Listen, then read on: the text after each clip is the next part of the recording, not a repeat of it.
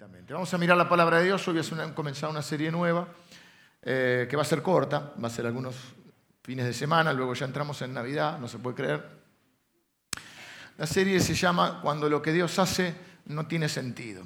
Mientras estaba preparando un poco estas temáticas, una semana complicada, difícil, eh, me acordé de un libro, lo fui a buscar a la no es una biblioteca porque es demasiado presuntuoso decirle biblioteca, ahora son unas repisas, pero tengo bastantes libros y a mí me gusta el libro en papel. Y fui a ver porque yo me acordaba que tenía un libro que se llamaba así, Cuando lo que Dios hace no tiene sentido. El autor, no sé si vive, es un hombre grande, debe ser un hombre grande, porque yo recuerdo hace muchos años atrás que había unas pequeñas cápsulas unos pequeños mini programas, mini reflexiones que salían en la radio. Y yo en el auto y recuerdo que a veces, no sé ni qué radio, salían estas cápsulas de, eh, creo que era enfoque a la familia, con el doctor James Dobson. Y eh, había otro que era en contacto, que era el, doctor Charles Stanley. Y, usted me dirá, estaba Palau también. Usted me dirá, ¿qué debo hacer para heredar la vida eterna? Decía el doctor Palau, que está ahí peleando con, su, con una enfermedad, pero está saliendo adelante. Y eh, me acordé del título, fui a buscar no sé si lo regalé, lo presté, no estaba el libro. Pero no importa, me gustó el título igual. Y vamos a hablar algunos domingos acerca de esto. Cuando no entendemos lo que Dios está haciendo, cuando la vida no tiene sentido, eh, no es que no tiene sentido la vida, no le encontrar sentido a lo que estás viviendo, quiero decir. La vida siempre tiene sentido, ¿no? Cuando mm, dijimos hace algunos domingos, no me acuerdo, esta manera viene a ser una continuación de la serie anterior, Nunca Caminarás Solo, donde dijimos, cuando no entiendas lo que Dios está haciendo, recordá lo que Dios hizo. Porque así recordás su fidelidad, recordás que sus pensamientos son más altos que los nuestros. Y, y la fe básicamente es eso. La fe realmente nos sirve para los momentos en que no entendemos lo que está sucediendo. Porque si lo entiendo todo, no necesito fe. La fe es para esos momentos donde no entendemos, no estamos muy seguros de lo que Dios está haciendo. Eh, hoy voy a comenzar cuando, vamos a ver hoy diferentes aspectos, hoy vamos a ver cuando parece que Dios está desatento, está inactivo, cuando parece que Dios no oye nuestra oración. ¿Qué hacer cuando parece que Dios no está prestando atención? Cuando parece no oír tu oración. Y la idea clave es esta. Que no puedas oír a Dios no significa que Dios no te oiga. Que Dios no responda a tu oración no significa que Dios está ausente. Que no sientas su presencia no significa que Dios no esté presente. Pero hay muchas veces que la vida no, no, no encontramos explicación a lo que estamos viviendo. Y son esos momentos que vos decís, si yo fuera Dios haría las cosas de otra Discúlpenme, ustedes son mi familia, así que no me van a juzgar, ¿no? Bueno, si me juzgan no me importa igual, pero no importa. Espero que no. Cuando vos decís, si yo fuera Dios haría las cosas de otra manera.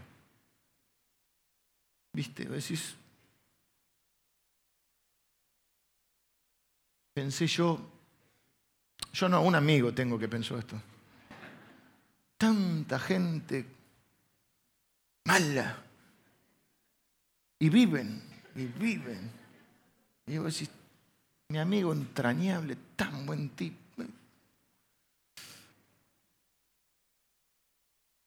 ¿Ves las cosas que suceden en la vida? Y si acá tiene acá, yo si fuera yo, yo fuera Dios, intervengo en esta maldad que está sucediendo y no queda nadie. ¿eh? Este muere, este muere, este muere. Ay, dicen ustedes que son piadosos. Bueno, déjenme así con mi carnalidad. Decía un profesor mío en el seminario de interpretación bíblica, uno no habla para entenderse, uno no habla para que lo entiendan, uno habla para entenderse. Y a veces cuando hablamos la palabra de Dios, por eso dice, ¿por qué se distrae tanto, pastor, con los ruidos? ¿Sabe qué pasa? Yo tengo dos neuronas. Una es para lo que estoy diciendo y la otra es que yo muchas veces estoy pensando en ese momento lo que voy a decir en la frase siguiente. O sea que si hay en el medio un se hace un cortocircuito y... Es difícil estar hablando algo y estar pensando qué decir. Digo esto porque uno habla para entender. Si yo también con ustedes abro la Biblia y trato de encontrar respuestas donde a veces no las tengo. Quiero hablar una de las historias más difíciles de la Biblia, para mi forma de ver. Me gusta, pero te voy a decir algo de entrada. Así, esta es la iglesia que Te bombardea la fe para que, te tiene que estar fuerte tu fe, si no salís mal acá. ¿eh? Porque a mí me gustan las historias que terminan bien. Mi mujer me dice, vamos a ver esta película, mirá. Si hay sufrimiento, para eso está la vida, no quiero ver nada que ya estoy cansado del sufrimiento. Y si sufre un chico menos, y por ahí no quiero verla, pero la veo, ¿viste? Entonces, si el, nene está sufriendo, yo digo, bueno, es un actor, le pagan dos millones de dólares, él está bien, no le pasa nada, no te pongas mal, Leo, porque me pongo mal si un nene sufre. Y voy a ver una historia justamente que en principio, es una trampita lo que digo, pero es así, una historia que termina mal. Para colmo de uno de los hombres que Jesús describió como uno de los... No se levantó otro como este, dice la Biblia. Quiero que vamos junto a la historia de Juan el Bautista. Muy difícil hablar de esta historia. Porque a nosotros nos gustan las historias que terminan bien. A mí, por lo menos. Tengo que anticiparte que esta no es, viste, no es las cosas como yo las hubiera hecho, pero no soy Dios. Marcos capítulo 6. Vamos a ver Marcos y Mateo hoy. Marcos capítulo 6, Versículo 17, vamos al 17 al 20, y yo después voy a contar un poquito de la historia. Dice, porque el mismo Herodes había enviado y prendido a Juan y le había encadenado en la cárcel por causa de Herodías, mujer de Felipe su hermano, pues la había tomado por mujer. Porque Juan decía a Herodes, no te no te es lícito tener la mujer de tu hermano. Pero Herodías le acechaba y deseaba matarle y no podía, porque Herodes temía a Juan, sabiendo que era un varón justo y santo, y le guardaba salvo y oyéndole, se quedaba muy perplejo, pero le escuchaba de buena gana. Nadie duda que Juan el Bautista, les voy a poner un poco, porque no tienen por qué saber quién era Juan el Bautista. Juan el Bautista es un profeta que además era primo de Jesús y era el profeta que tenía como propósito y como misión preparar el terreno, preparar el camino para cuando viniera Jesús. Les iba diciendo, arrepiéntanse, necesitan un Salvador, ese Salvador va a venir. Juan el Bautista era un hombre que se plantaba en la verdad, un hombre extraño. Los profetas son raros. La Biblia está llena de cosas raras, yo no lo niego. El domingo pasado hablamos de un hombre que se fue caminando con Dios y que no murió. Raro. Raro, se vestía raro, comía raro. Eh, algunos creen que estudió con los esenios, que era una, especie de grupo mm, que se abstenía de muchas cosas. Él estaba enfocado en lo que tenía que hacer, que era preparar el camino del Señor.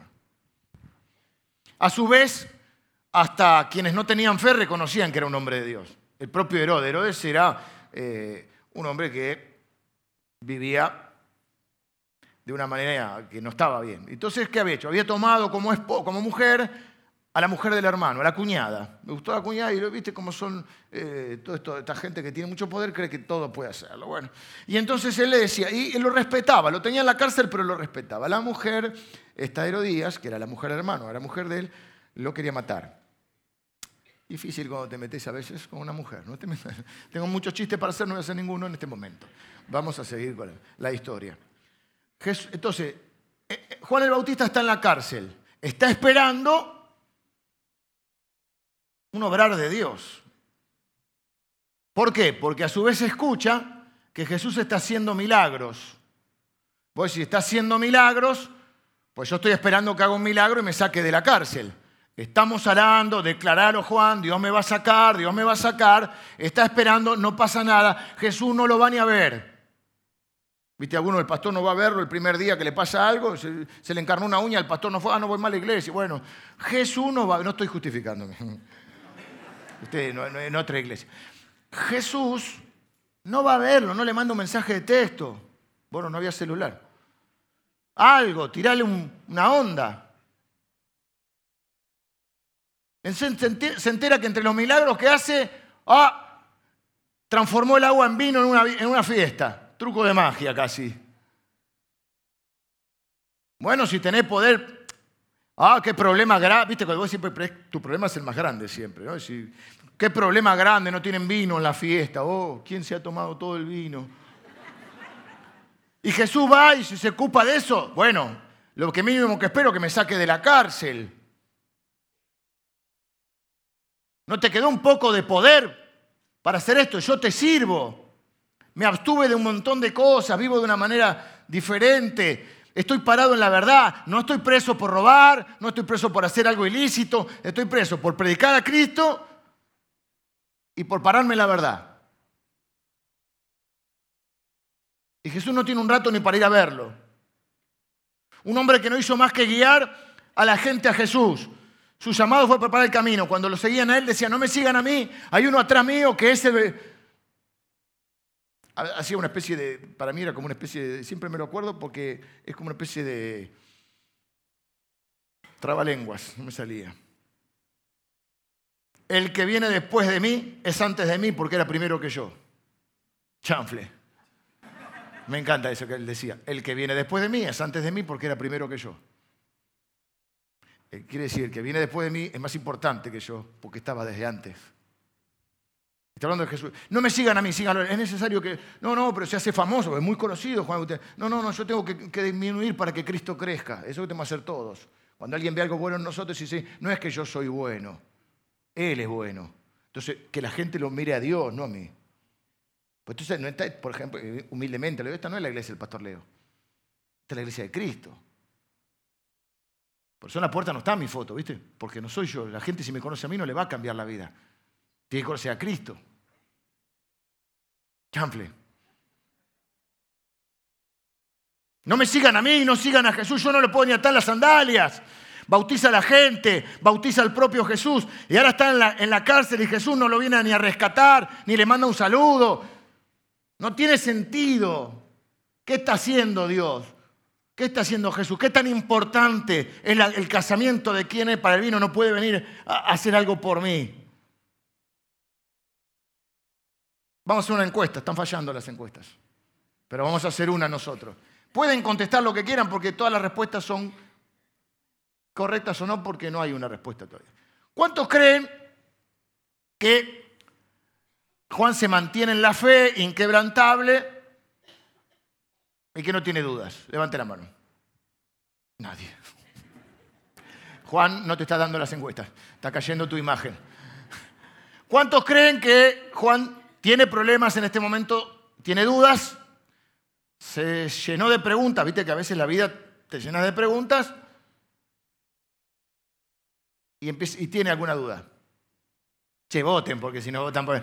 Eh, todo voto en blanco. Bueno, ahora voto en blanco, los que dicen no sé, no tengo la menor idea. Claro, porque ahora vamos a ver que Juan va a mandar a, como ya que no vinieron algunos a visitarlo, algunos hermanos vinieron y le cuentan, no sabes, Jesús hace esto, lo otro. Bueno, vayan y pregúntenle, dice, pregúntenle si él es el que estábamos hablando o si tenemos que esperar a otro. ¿Quieren verlo? Mateo, si no lo vamos a ver igual. Así que Mateo, Mateo, Mateo, capítulo 11. Cuando Jesús terminó de dar instrucciones a sus doce discípulos, se fue de allí a enseñar y a predicar en las ciudades de ellos. Siguió predicando. Y al oír Juan en la cárcel los hechos de Cristo, le envió dos de sus discípulos para preguntarle, ¿eres tú aquel que había de venir o esperaremos a otro? ¿Qué está pasando acá? Unos capítulos antes Juan lo ve venir y dice, aquí el Cordero de Dios que quita el pecado del mundo, es Él, es Él el que les hablé, el que yo no soy digno de atar los cordones de sus sandalias, es Él, Él es el que tienen que seguir. Y ahora pregunta, ¿eres tú? ¿O esperamos a otro? Algunas posibilidades. Algunos creen que Él no está dudando, pero sus discípulos, y Él también tenía algunos seguidores, entonces como los discípulos de Él dudaban, dice, bueno, vayan y pregúntenlo, vayan y vean. Porque no sirve un conocimiento sin una experiencia. Vayan y tengan una experiencia con Él.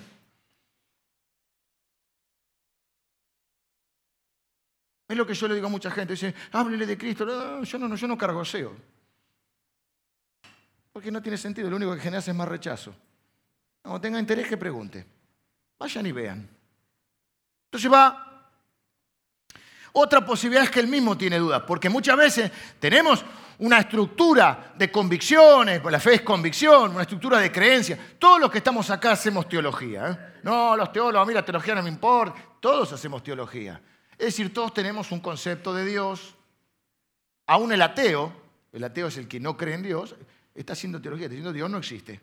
Todos tenemos un concepto de Dios, un concepto de nosotros, un concepto del mundo, de cómo Dios razona, así que todos tenemos. Y el problema es que muchas veces nosotros tenemos un conjunto de creencias, pero cuando vienen situaciones a nuestra vida que no entendemos y que son difíciles y que nos duelen, nuestra estructura de creencias tambalea. O al menos nos, nos llenamos de preguntas. Y no hay ningún, para mí no hay ningún problema, porque para mí la fe no es la ausencia de la duda. La fe es seguir a pesar de la duda. Es como, la valentía. La valentía no es la ausencia del temor. Si yo no tengo ningún temor, más bien soy un inconsciente. Soy valiente cuando me, me sobrepongo a mis temores y sigo adelante por convicción. Así que la fe no es la ausencia de la duda, es seguir caminando. Y a veces la vida te llena el corazón de dudas y te llenas de preguntas. Y a veces Dios responde, a veces no, porque para eso es Dios. ¿Quién entendió la mente de Dios? Yo, no, es para que todos digamos nadie.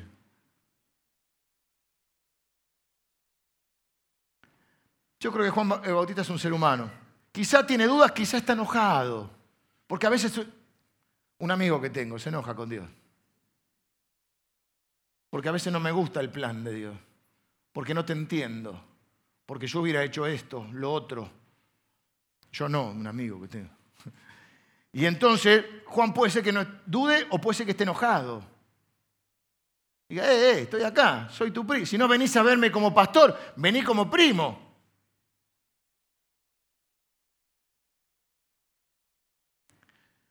¿Eres tú el que había de venir o esperaremos a otro? Me puse en el lugar de Juan, me voy a poner por un ratito en el lugar de Jesús. Yo en el lugar de Jesús digo, uy, sí, cierto, perdoname. Ver cómo responde Jesús. No pude ir, pero esta semana me hago tiempo y voy, ¿eh? Voy a ver, tranquilo. No te ofendas, Juan. O si no, ¿sabes qué? No puedo ir, pero te mando un ángel que abra las puertas de la cárcel, terminamos ahí, que se muera Herodes, Herodías, un desastre ahí.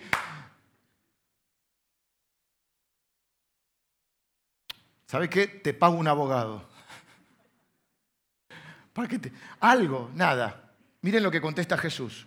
Dice, respondiendo Jesús les dijo, id y haced saber a Juan las cosas que oís y veis. Los ciegos ven, los cojos andan, los leprosos son limpiados, los sordos oyen, los muertos son resucitados y a los pobres es anunciado el Evangelio.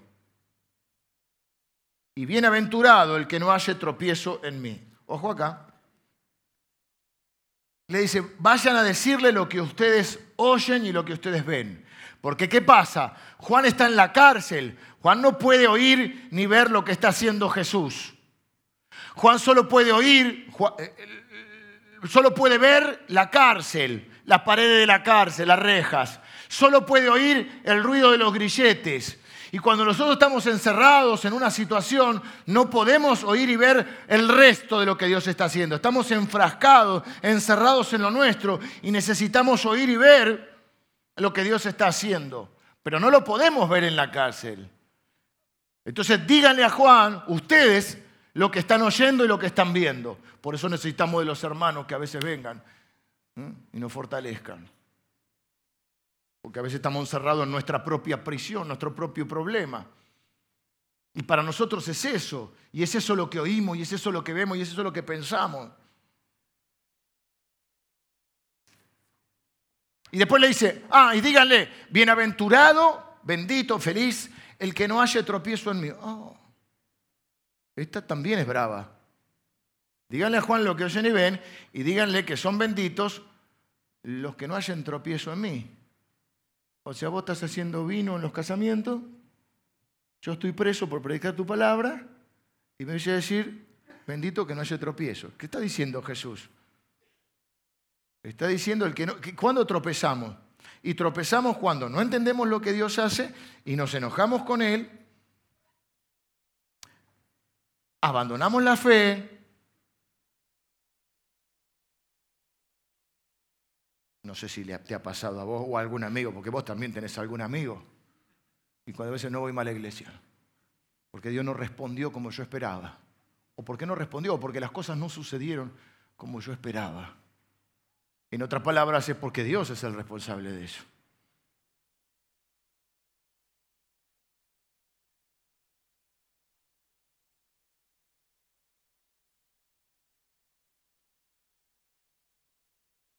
Volvemos a Marcos 6:21, les cuento la historia. Resulta que hay un, el cumpleaños de Herodes. ¿Qué hace Herodes? Una fiesta. ¿Qué hay en la fiesta normalmente? Bueno, en las fiestas de Herodes, mucho alcohol. Están tomando, ¿viste? Sos mi mejor amigo, sabes cómo te quiero. Herodes. Herodes está eh, con la mujer del hermano. La hija de, la mujer del hermano se llama Herodías, pero su mujer tiene una, una hija. Creo que es Salomé la hija. Y dice que Salomé danzó. Yo como soy un pastor de mente pura, y está mi esposa ahí, Pensé que bailó danza clásica. Ah, ¿no? ¿Hago chiste, mi amor? No. No, no. No bailó en el caño. No, no digo nada de eso. Pero danzó de tal manera que Herodes Borrachín le dice, pedime lo que quieras. La joven, no sé si era adolescente, pero era joven, hizo lo que no hacen muchas adolescentes, le fue a consultar a la mamá. Porque vos decís, lo que quiera, ¿qué dice Salomé? Dame el iPhone, el iPhone X. El viaje a Disney con Fantine. No, dice, ¿qué le pido, mamá? Pedirle la cabeza de Juan. Te dije, brava. Yo no digo nada. Estoy controladito, ¿eh? Pero venido, venido un día oportuno en que Herodes en la fiesta de su cumpleaños daba una cena, no veo nada, una cena a sus eh, a sus príncipes y ¿qué dice? Ahí está. Pero venido un día oportuno en que es que me gusta la Biblia de papel. En que Herodes en la fiesta de su cumpleaños daba una cena a sus príncipes y tribunos de los todo, todo estaba toda la gente ahí, el jet set. Fue la gente de caras, sacar las fotos. Se hace la fiesta, baila la chica, ves que dice Estaban a la mesa y el rey dijo a la muchacha, pídeme lo que quieras. Y le juró, todo lo que me pidas te daré hasta la mitad de mi reino. Estaba muy borracho. Estaba demasiado. Entonces saliendo ella le dijo a su madre, ¿qué pediré? Ella le dijo la cabeza de Juan el Bautista. Qué, mujer de Dios, ¿no? Entonces entró ella prontamente al rey y pidió diciendo, quiero ahora mismo que me des en un plato la cabeza. Bueno, para hacerla corta, y en ese momento yo te cuento la historia, cuando pide eso, y cuando va el carcelero a, matar a, Juan, aparece un ángel de nueve metros y medio, rompe las rejas, agarra al carcelero, le retuerce así como un pollo, trac, el cuello. En ese momento Herodías muere, Salomé queda así todavía y Herodes cae eh, arriba de su espada y sale Juan el Bautista y grita como Mel Gibson, en Corazón Valiente, Freedom. No pasó, ¿no? No, la historia termina mal. Le cortaron la cabeza. Y es un bajón. Y me da un poco, a mí no, a un amigo, le da un poco de bronca.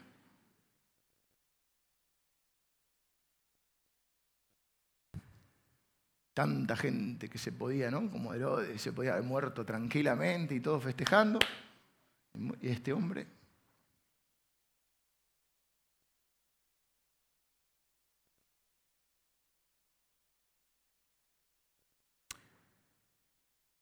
La fe es para. La fe nos sirve para sostenernos cuando no entendemos lo que pasa. Hay gente que cree que la fe es para que Dios haga lo que uno quiere. Si vos lo declarás, Luis, declaralo, declaralo, viste, parece que nunca te vas a enfermar, entonces vas a tener siempre la casa que querés, el auto que querés, sacudí la llave de tu casa si no te gusta, Dios te da una mejor, si pones una ofrenda y entonces Dios sí te va a dar. y, tiene que ver, nosotros ofrendamos, oramos o venimos a la iglesia por convicción y por amor a Dios, no para que Dios nos dé algo. Porque nosotros no somos acreedores de Dios, somos deudores de Dios. Y no andamos ventajeando.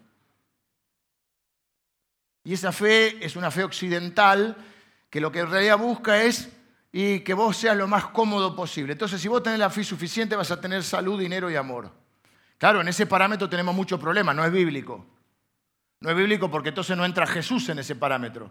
Porque Jesús tuvo necesidades, experimentó la soledad, el dolor físico, el hambre, el abandono de, muchas personas que lo seguían, la traición.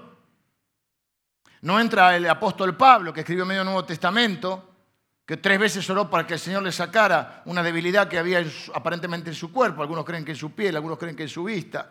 Y Dios le dijo, bástate mi gracia, mi poder se perfecciona en tu debilidad. No entraría Juan el Bautista, que lo que yo hubiera hecho era abrir esa cárcel mediante un ángel y que saliera Juan el Bautista y se convirtiera todo el mundo ahí.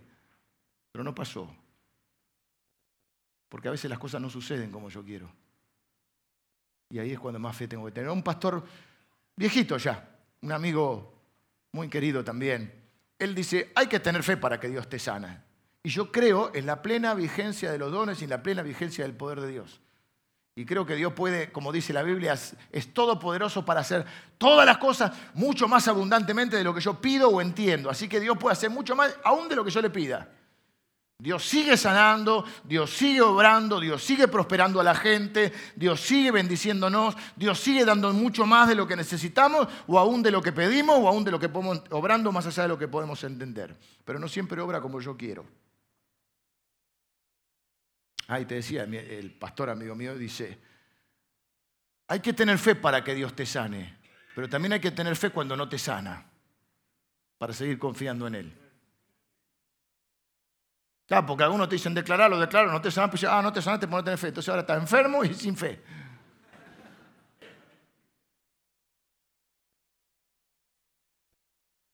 Pero quiero decir algo, y este es el punto central. Si estás medio dormido, acá, pum, es momento de despertarse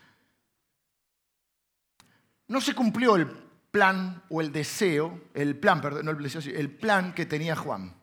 Las cosas no fueron como Juan pensaba.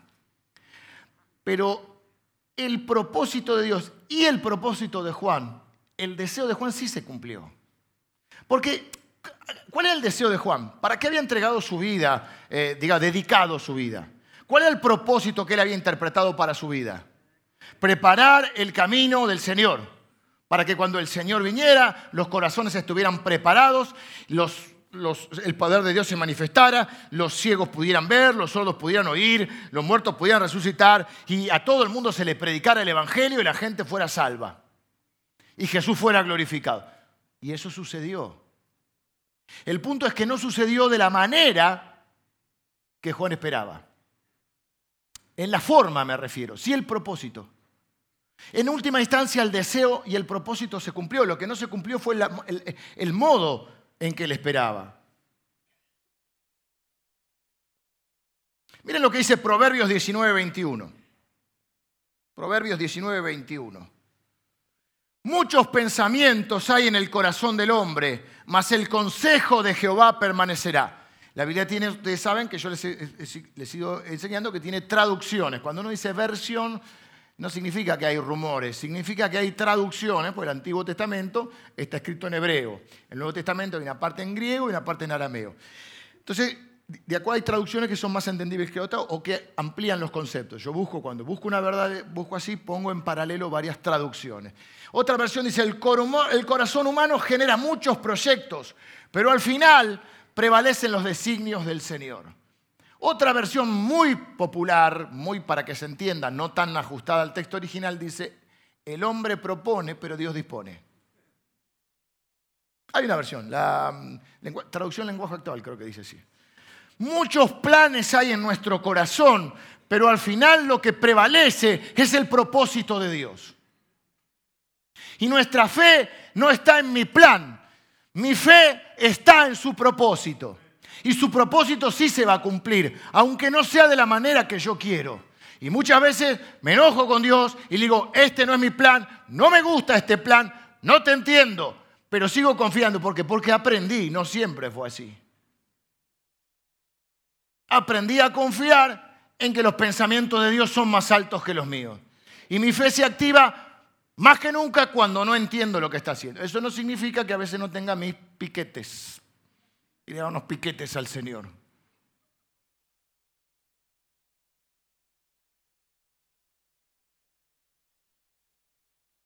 Hace muchos años, le digo que yo a veces pienso mientras hablo. Usted tiene la ventaja que está el segundo servicio. En el primero, que los conejillos de India, muchas ideas se me van ocurriendo, el Señor me va trayendo unos pensamientos. Y me, uno, me acordé hace muchos años, yo tuve una fuerte discusión con el Señor. Atrevido lo mío, ¿no? Pero era, era joven. Soy joven. No por algo personal, algo que estaba sufriendo alguien muy amado mío. Y ahora te entiendo, ¿para qué te voy a servir? Estas cosas, unas cosas internas ahí. Abro la Biblia, ay del que pleitea con su hacedor. ¡Pum! En la pera me la puso casi. No quería leer más. Ya perdón, perdón. Dirá el barro al alfarero, ¿qué haces? ¿Se, entiende esa frase? Como que el barro le va a decir al alfarero lo que tiene que hacer. Y otra más que ahora no me la acuerdo, que me terminó de dar una piña del otro lado. Y dije, me acordé de Job, esto en el primer servicio. Porque Job es un hombre que le pasó todo, tipo los singles, no sé si la gente grande acá conoce, viste, toda, toda. Y él plantea a Dios, Dice la Biblia que nunca pecó. O sea que uno puede plantear a Dios. Sí, no te entiendo, Dios. Con respeto, porque nunca pecó. No habló mal de Dios, pero le dijo, no entiendo. Tengo algunas preguntas. ¿Qué Dios sería un Dios que no puede decir con, tus preguntas, con tus dudas? ¿Qué hoy la hipocresía? No, estamos con feliz. No estamos felices. Hay momentos que estamos felices y a veces estamos tristes. Eh, eh, nuestra gente de, de adoración está entrenada para esto. Porque a veces nos creamos en un contexto donde, vamos, vamos, adore a Dios, con el látigo, el capataz, ¿viste? Sonría, sonría. Y la Biblia dice, el que está alegre, cante alabanza, el que está triste, haga oración. Y no es pecado estar triste.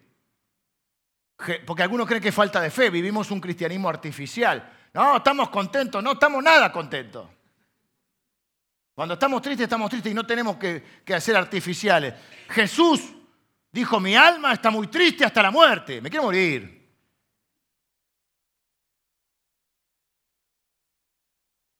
Deje sus problemas fuera y venga a adorar al Señor. Ah, pero Jesús dijo, vengan los cargados, vengan con las cargas. ¿Qué hace? ¿Deja el cerebro en la puerta, en el estacionamiento? Ay, vengo acá y me olvido de todo. Pero el Evangelio no es para evadir la realidad, no es un poder para evadir la realidad, es un poder para transformar la realidad. Y sobre todo para transformarnos a nosotros. Quizás nosotros podamos transformar algo en la realidad. ¿Dónde estoy? Ya me perdí. Vos estás como yo, ¿no? Estás perdido. Job. Job le pasan todo y dice, Señor, no entiendo. Empieza, empieza a plantear. Tiene unos amigos de Job que son divinos. Y vienen a darle teología. Lo que dicen teológicamente no está mal. Pero el problema es que yo a veces no necesito un teólogo, necesito un amigo que me abrace y me diga, yo tampoco entiendo.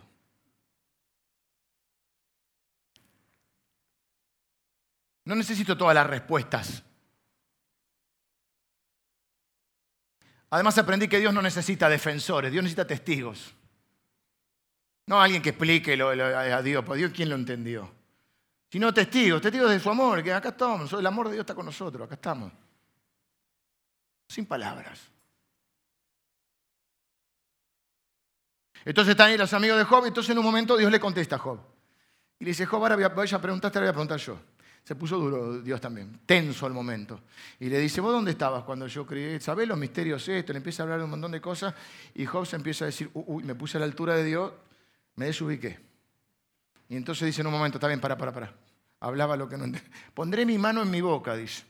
¿Viste como los nenes? Hablaba lo que no entendía. Pues ahora mis ojos te ven. Digo esto porque a veces hay cosas que cuando pasa el tiempo las entendemos. Y si mira vos. Pero te voy a decir otra cosa, hay cosas que va a pasar el tiempo y no las vas a entender. No vas a entender todo. ¿Podés preguntarle a Dios? Sí. ¿Dios puede contestar? Sí. Si quiere. Si no, no, porque es Dios. Hay gente que dice, yo cuando esté en el cielo le voy a preguntar a Dios, ¿por qué?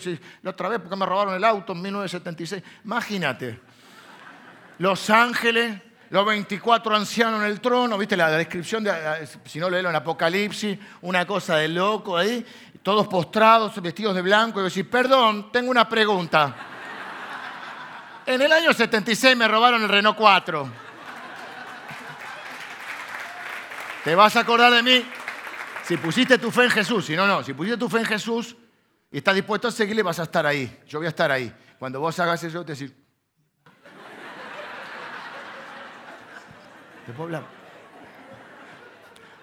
Por ahí en la eternidad, en algún momento, pinti y preguntás, ¿viste? Estamos ahí, gracias que estamos ahí, Señor. Que... ¿Dónde estaba, amor? Muchos son los pensamientos, los planes en el corazón del hombre y aún en el corazón de Juan, pero el propósito del Señor es el que prevaleció. Cuando miro un montón de situaciones en mi vida y en la vida de gente que amo, pienso, no me gusta este plan, no me gusta esto que está pasando, no le encuentro sentido, pero confío en la palabra de Dios y confío en que Dios es fiel. Te voy a decir algo que va a sacarte, creo, algunos de nosotros muchas cargas. Tenemos siempre la necesidad de entender todo. No tenés que entender todo para confiar en Dios. No tenés que entender todo para, no tenés que entender todos los planes de Dios para confiar en los propósitos de Dios. ¿Estás anotando o no anotan? Los, líderes de grupo tienen que anotar. Estas cosas después las decís vos y decís, uh, mirá vos, te pensás.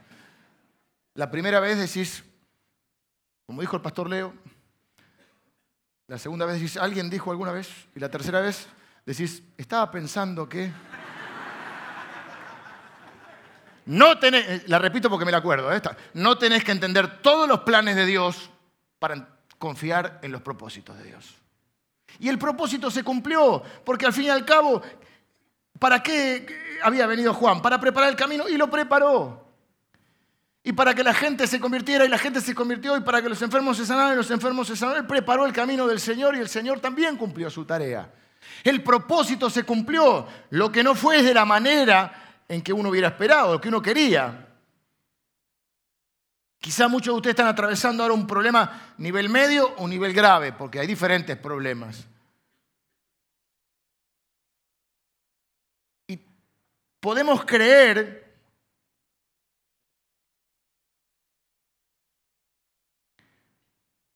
que la valoración que Dios hace de nosotros, o el amor que Dios puede tener, podemos correlacionarlo con nuestras circunstancias. Eso es un error. Lo voy a explicar. Hay gente que dice, cuando le va bien, dice, ¿cómo me ama Dios? ¿Cómo Y cuando le va mal, dice, Dios no me ama, se olvidó de mí. Es decir, que la valoración que hacen de ellos mismos y de Dios hacia nosotros es de acuerdo a las circunstancias.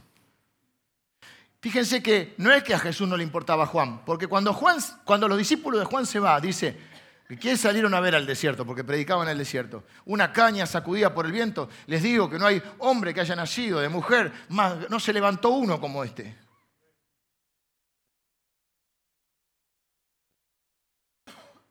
Digo, por lo menos lo hubiera dicho delante de los discípulos, así lo escuchaba Juan. Si no voy a verte, pero sos un grosso, Juan. No, después que se fue. Quiere decir que a Jesús sí valora a Juan, pero no tiene que ver con las circunstancias. La valoración que, Dios hace de vos no está relacionada con tus hechos presentes, con los hechos que están pasando, sino con los hechos que pasaron.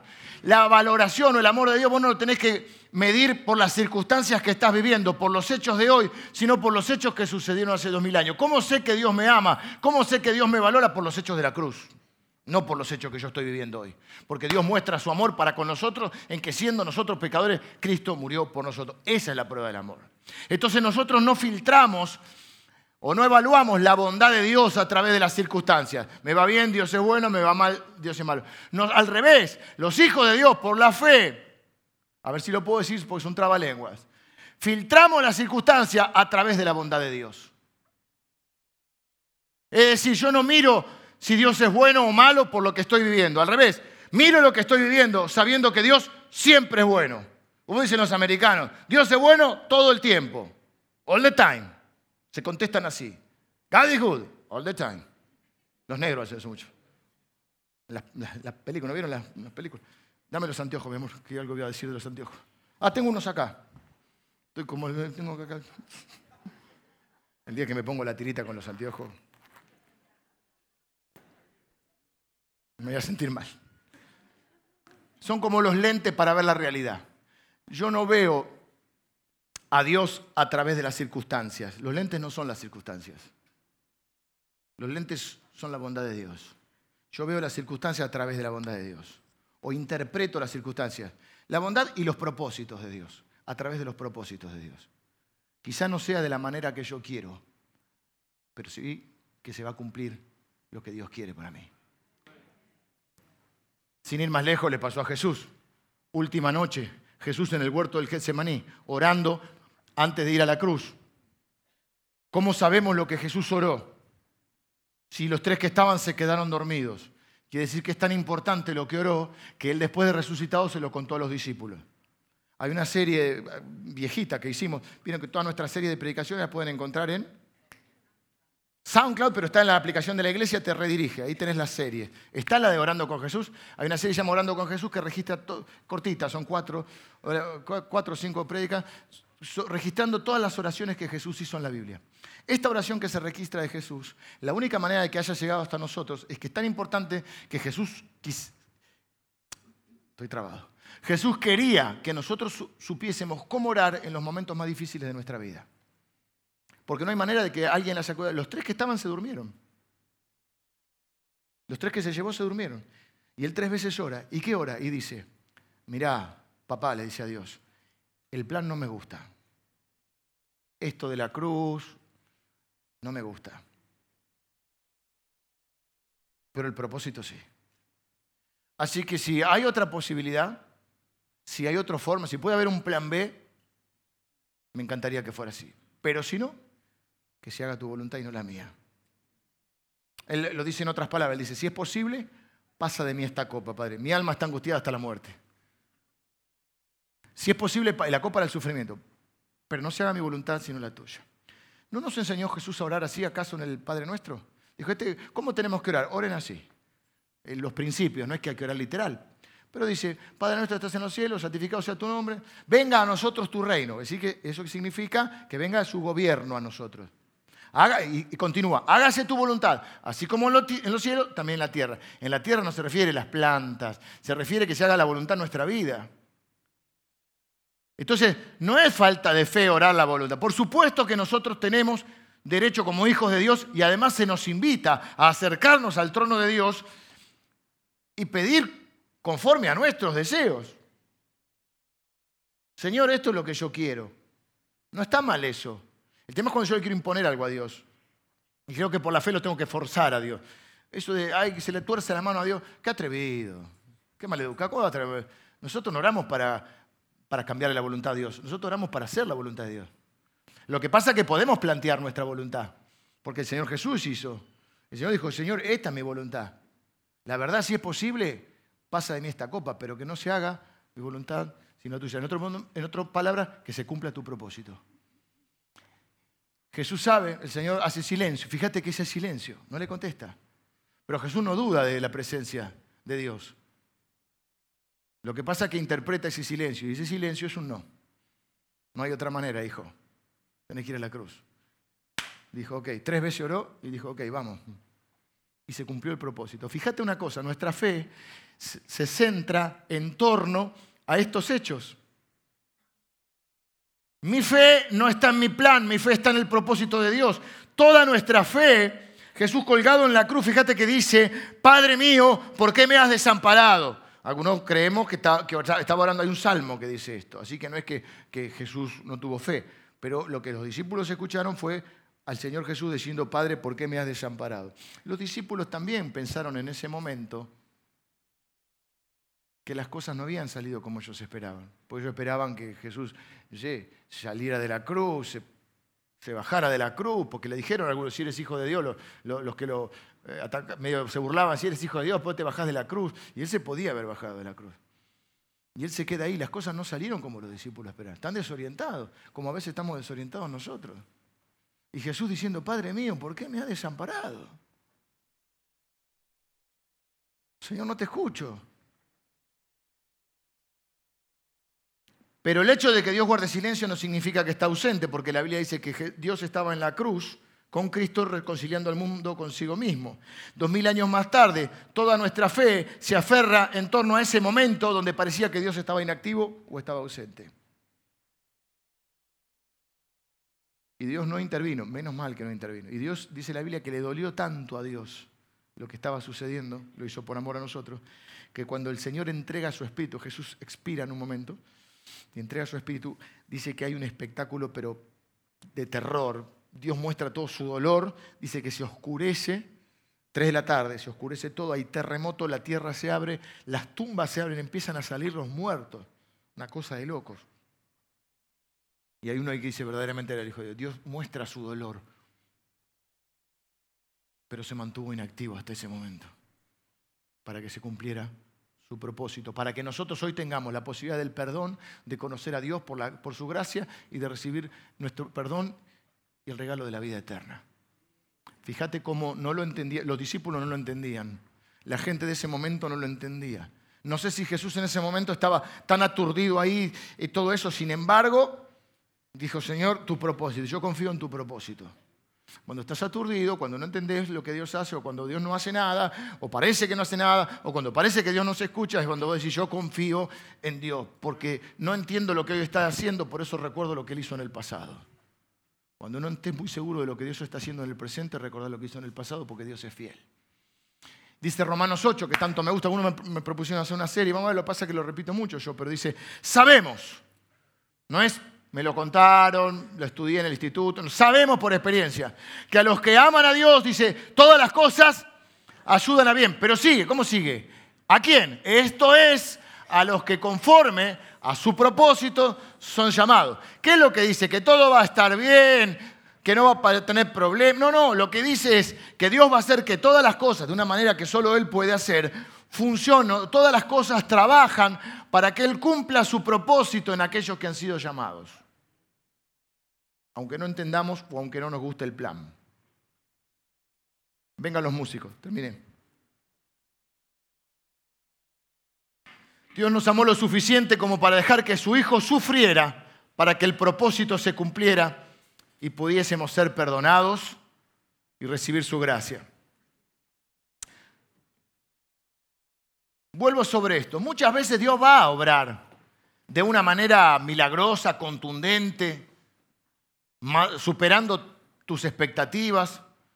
Nosotros ahora vamos a orar y vamos a presentar las peticiones delante de Dios, porque yo creo que Dios sigue siendo Dios, sigue siendo el mismo y tiene poder para hacer más allá de lo que yo pida. Así que muchas veces Dios va a obrar de esa manera maravillosa, donde nos sorprende con su poder y, obra de maneras que no nos imaginamos. Pero va a haber otras veces cuando tus planes y tus oraciones no van a suceder como vos esperás. Y ahí es donde pueden venir preguntas. Y ahí es donde tenés que estar parado. Y si vos estás parado en una mala teología y pusiste tu fe en que si vos tenés la fe suficiente, Dios va a hacer siempre lo que vos querés, el día que Dios no haga lo que vos querés, tu fe va a tambalear. Y vas a decir, Dios no es cierto, Dios no es verdad. Es decir, estás mirando a Dios a través de tus circunstancias. Y dijimos que es exactamente al revés. Miramos las circunstancias a través de la bondad de Dios. Dios siempre es bueno y Dios siempre es fiel, aunque yo no lo entienda. Pero, y aunque los planes de Dios muchas veces difieran de los míos. Yo no confío en los planes, yo confío en los propósitos. Y Dios va a cumplir su propósito en mí. Y eso es lo que dice Romanos. Los que amamos a Dios sabemos y confiamos en que hemos sido llamados y que Él va a cumplir su propósito a veces va a sorprendernos con haciendo más allá de lo que le pedimos. A veces las cosas y las oraciones no van a ser respondidas como nosotros esperamos, pero Él sigue siendo Dios y sigue siendo fiel y sigue amando a sus hijos. Yo predico hoy porque hace años no entendía por qué obraba de algunas maneras, pero aprendí a confiar en que muchas veces la vida me, mostró que Dios tenía razón. Y que dije, menos mal que Dios no hizo lo que yo quería. Menos mal que a veces Dios me dice que no. Un padre a veces le tenés que decir que no a tu hijo y tu hijo no lo entiende y hace capricho. Y cuando recién nos entregamos al Señor somos como, como un nene chiquito que tiene que crecer. Y cuando Dios no hace lo que yo quiero me enojo, me empaco y, y, y hago escándalo. Y cuando voy creciendo voy confiando. Y todavía a veces hago algún berrinche, pero ya menos porque aprendí a confiar que Dios es más sabio que yo. Sus pensamientos son más altos que los míos, sus caminos más que los míos también. Para eso necesitas la fe. Ahora, ¿podés pedirle a Dios? Confiadamente. ¿Podés presentar tus planes a Dios, tus deseos, tus necesidades? Sí, lo vamos a hacer ahora. ¿Dios puede sorprenderte superando tus expectativas? Sí. ¿Puede quedarse callado también? ¿Puede decirte que no? También. A veces dice, Dios no me contestó. Sí, te dijo que no. Pero menos mal que a veces dice no. Algunas cosas las entenderás con el tiempo, algunas no. Y la fe quizá es lo que necesitamos para seguir adelante cuando no entendemos por qué sucede lo que sucede. Pero confiamos en la bondad y en la fidelidad de Dios. Quisiera tener una oración, sobre todo por aquellos que hoy la están pasando mal y están sufriendo. Señor, en esta mañana te doy gracias por cada uno de mis hermanos y gracias por tu palabra. Gracias por nuestro hermano Juan el Bautista. Señor, que dio su vida para preparar tu camino, Señor. Jesús, gracias por tu vida entregada. Gracias por enseñarnos a orar de la manera que necesitamos en esos momentos de angustia, de tristeza. Señor, hoy lo hacemos esto. Presentamos nuestros planes, nuestros deseos, nuestras necesidades. Especialmente estoy orando por mis hermanos que están sufriendo, que están atravesando un momento difícil, que quizás están llenos de preguntas y de, no preguntas, pero a veces también de, de dolor en nuestro corazón. Algunos están preocupados por lo que puede suceder, cargados. Señor, yo te pido que obres milagrosamente. Señor, estoy orando por, por, los que están enfermos, por los que están enfermos en este lugar. En la cruz, Señor, vos llevaste todas nuestras enfermedades. Y dice tu palabra que por tu llaga fuimos nosotros curados, Señor. Así que, Señor, yo te pido que traigas salud a aquellos que están enfermos hoy. Señor, que obres milagrosamente. Que sanes a los enfermos, Señor. Hay gente que está en este lugar, Señor, con dolores crónicos, que no tienen un remedio para calmar esos dolores. Pero en la cruz no solo llevaste nuestras enfermedades, tu palabra dice que también llevaste nuestros dolores, Señor. Y yo te pido que te lleven los dolores ahora de mis hermanos, que les impiden vivir, disfrutar de esta vida con esa calidad que necesitamos, Señor. Padre, hay gente que está herida en sus corazones, tú viniste a vendar a los quebrantados de corazón. Y yo te pido, Señor, que sanes a los quebrantados de corazón. Palabra sana, Señor. Tú que consuelas a los humildes, Señor, consuela a aquellos que hoy están sufriendo, tristes, atravesando un tiempo de dolor. Señor, nos acercamos hasta tu trono de gracia. Aquellos que están sufriendo alguna necesidad económica, están angustiados por ellos y por su familia, Señor. Te pido que les proveas milagrosamente esta semana, Señor. Para aquellos que no tienen trabajo en este tiempo tan difícil, Señor, que abras esas puertas que están cerradas en el nombre de Jesús. Nada es imposible para ti, Señor. Señor, aquellos que están complicados en su matrimonio, en sus relaciones están sufriendo, aquellos que están sufriendo por sus hijos. Señor, en el nombre de Jesús. Trae paz a sus corazones, que, comience, Señor, a, que lo comiences a inundar con un espíritu de amor a ellos, con un espíritu de perdón, con un espíritu de reconciliación. Señor, te pido que proveas y protejas a nuestros hijos, Señor, yo declaro tu palabra, que tu palabra es verdad. Toda oración es escuchada. Toda necesidad es suplida. Toda petición es respondida, Señor. Padre, este es nuestro deseo y nuestros planes.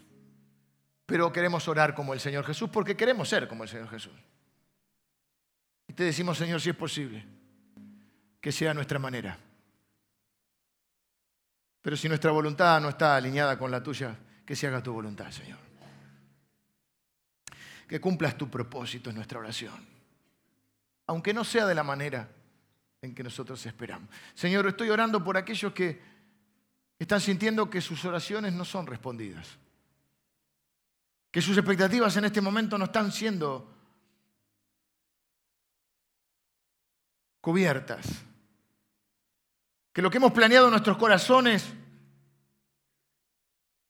no se está dando de la manera que esperamos, Señor, pero lo que vemos es temporal y nuestra fe es eterna. Te pido que fortalezca sus corazones en la fe, en esta convicción, Señor, de que no tenemos que entender todo para confiar en ti. Confiamos en tu bondad, confiamos en tu amor, confiamos en tu poder y en tu sabiduría, Señor. Tú eres bueno siempre, todo el tiempo, y tú eres nuestro Dios, y nosotros somos tus hijos. Señor, que podamos salir de este lugar con esta convicción en nuestro corazón. Oramos en el nombre de Jesús. Amén. Mírenme, quiero decir una cosita más y termino. Eh,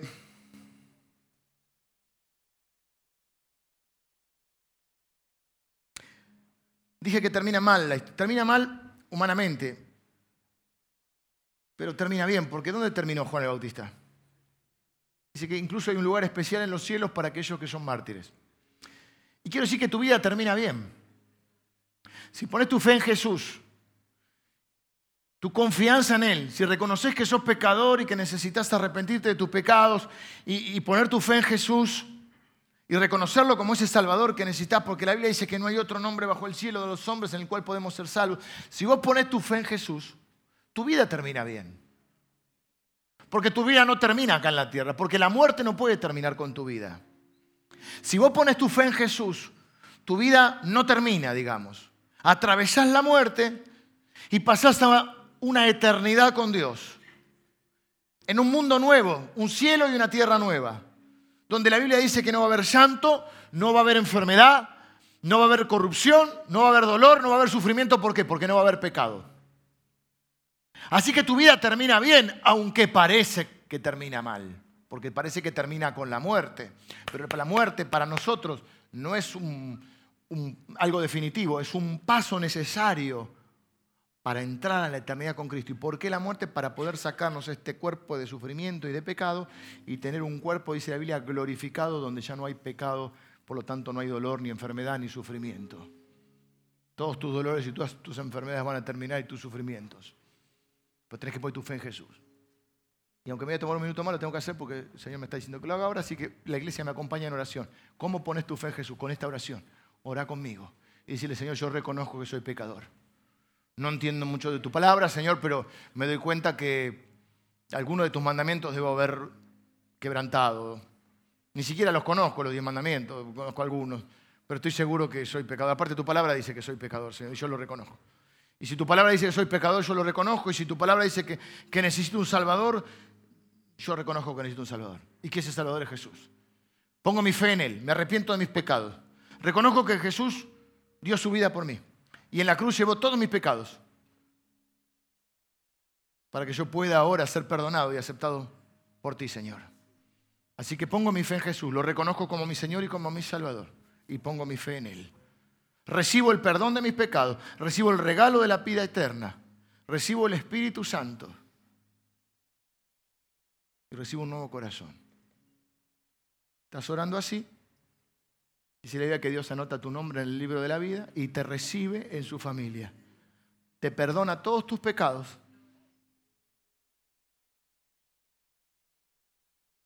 Y te espera en el cielo. La muerte deja de ser un problema para nuestra vida, transformarse en un paso necesario. Oraste así, levántame tu mano derecha, por favor. Los que oraron así, mano derecha en alto, bien alto. A ver, el que me confiese delante de los hombres, voy a confesar delante de mi Padre. Ahora, Señor, yo oro por cada persona que está con su mano ahora levantada. En el nombre de Jesús, reciben, Padre, el regalo de la vida eterna, el perdón de sus pecados. Bautízalos ahora, Señor, con tu Espíritu Santo. Ahora, en el nombre de Jesús, Señor, te pido que anotes sus nombres en el libro de la vida. Son tus hijos para siempre. Ahora los recibes como tus hijos. Para siempre. Nadie los podrá separar de ti, Señor. Y ahora, Señor, en este momento, por la obra de Cristo, están venciendo la muerte. A la muerte ya no puede con ellos. Ahora son tus hijos para siempre. Y tienen un lugar reservado en la eternidad. Señor, yo los bendigo. Séllalos, Señor, con tu Espíritu Santo hasta tu venida. En el nombre de Jesús. Amén. Amén. Que Dios les bendiga.